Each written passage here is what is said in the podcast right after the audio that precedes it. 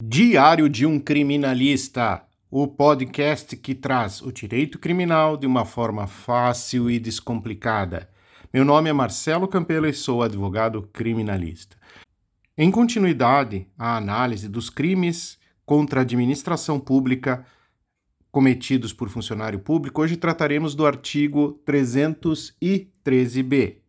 Vamos lá modificação ou alteração não autorizada de sistema de informações. Redação do artigo: modificar ou alterar o funcionário, sistema de informações ou programa de informática sem autorização ou solicitação de autoridade competente.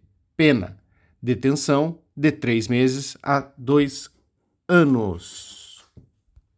O parágrafo único prevê as penas são aumentadas de um terço até a metade da se da modificação ou alteração resulta dano para a administração pública ou para o administrado.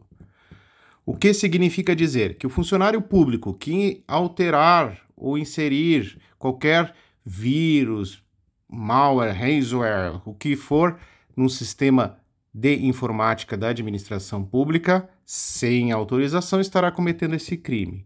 E se gerar um prejuízo para a administração, a pena pode subir de um terço até a metade. Como em todos os crimes contra a administração, neste caso, é protegida também os dados à administração pública contra invasores. Dois casos reais. O primeiro, ocorrido em 2018, quando um homem invadiu um sistema de informática de uma empresa de transporte de valores que transportava valores para a administração pública e o prejudicou. Neste caso, sofreu a pena. Segundo caso importante foi no Rio de Janeiro, quando um adolescente que acabou sendo apreendido alterou as notas dos alunos de uma escola pública.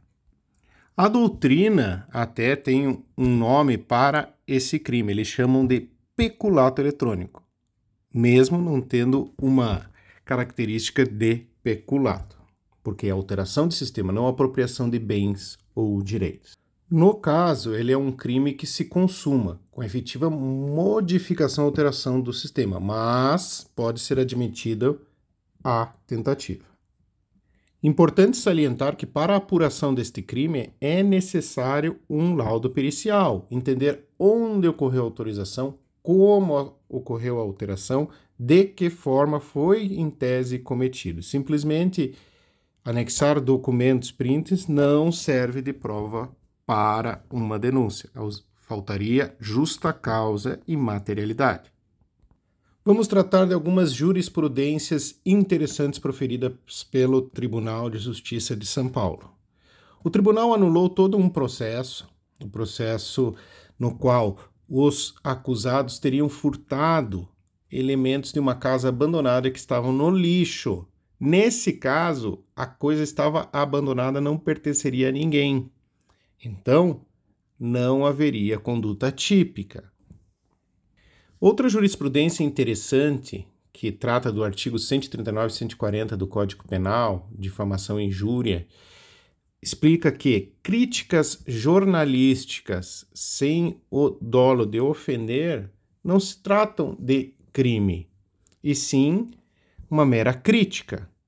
Portanto, o réu, nesse caso, que fez umas críticas, mas um pouquinho mais incisivas, não comete o crime de injúria.